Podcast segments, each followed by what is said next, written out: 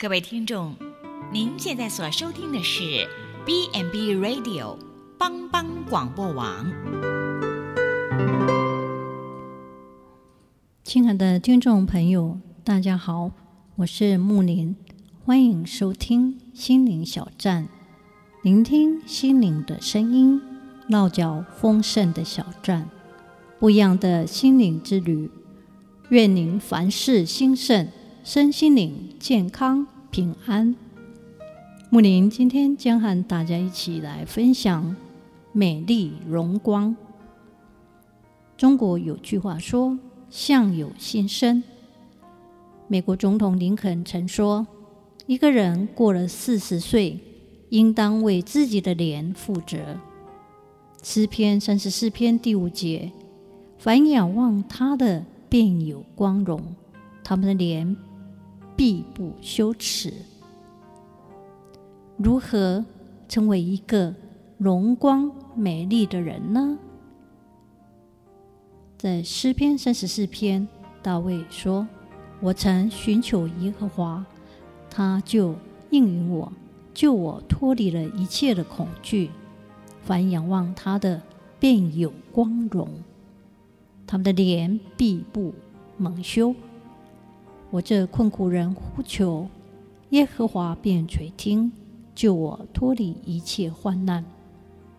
每一天，我们表露在自己脸上的，正告诉世人许多有关于我们的事情。人到了懂得思考的时候，从这时候起，种种的想法和心情都会一点一滴慢慢刻画在自己的面容上。孔子也说：“三十而立，四十而不惑。”人到了四十岁，如果还常常因为不满的情绪积压在心里，使得自己脸上留下难以抹去的刻痕，就要为自己的脸负责了。今天我们的脸好看不好看？是否常常带着笑容，还是叹息连连、愁眉苦脸？一个人脸上若时常带着笑容，就是在告诉人：耶稣让我的生活充满了祝福，就是在向世人见证耶和华使他的脸光照我，赐恩给我，向我仰脸，赐我平安。传道书八章一节，所罗门说：“谁如智慧人呢？”谁知道事情的解释呢？人的智慧使他的脸发光，并使他脸上的暴气改变。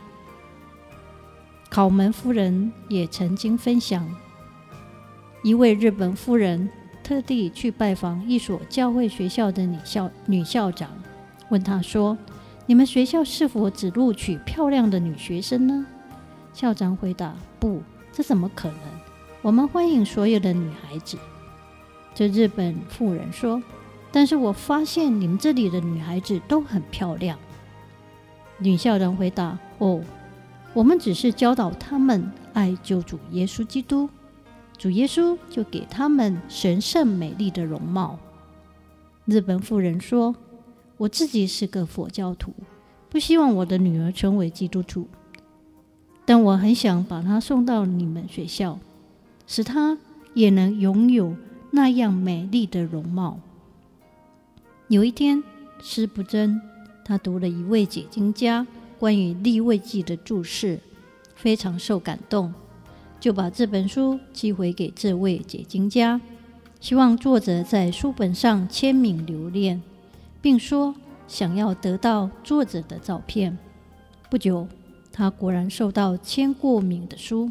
附送了一张照片，作者恩珠本呐，还附上一张纸条，上头写着：“你何不再等一段时间，等我更像耶稣的时候再来要照片呢？”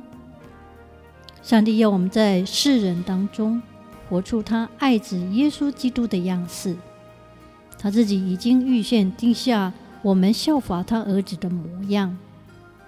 使徒约翰说：“因为他如何，我们在这世上也如何。因为神应许了，我们心里可以常抱乐观，常怀希望。上帝从来没有要我们终日忧愁，而是要我们喜乐，因为我们在他的恩典中。摩西手里拿着两块法板，下西南山的时候，不知道自己的面皮因耶和华和他说话就发了光。摩西和神面对面说话，脸上带着荣光。也但愿我们常常来到上帝的面前，亲近他，不只向他讲话，更要听他说话。我们多多的瞻仰上帝，让他的荣光深深的印在我们面上，使我们也能发出光来。他是我们脸上的荣光。我们想要嘴唇漂亮，就多说友善的话；想要眼睛美丽，就多看别人的优点和长处；想要有自信，就不断地充实自己。有人问一位老姊妹：“为何你的面容这样端庄美丽，让人愉悦？你个性这样开朗和吸引人？”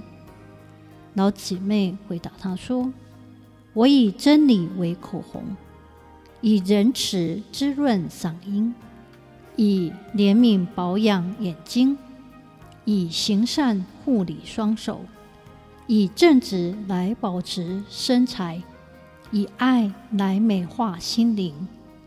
至于那些不喜欢我的人，我为他祷告。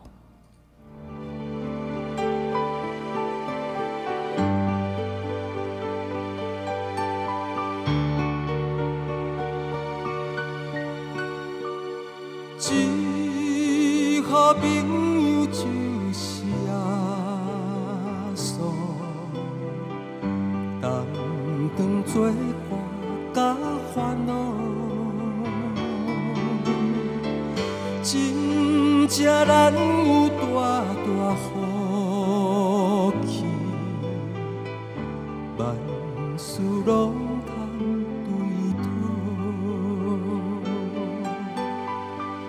心肝常常失落平安。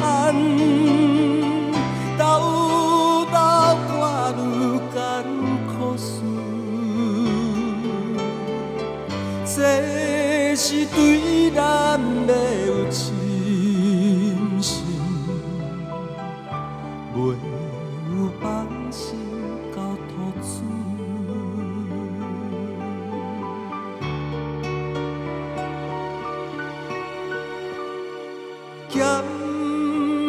拄着油温时冷，也是心。大烦恼，只可唔通常常失志，着将大项来祈祷，交朋友到这珍重。甘愿体贴万载好，耶稣在咱心的暖流，将这苦事来祈祷。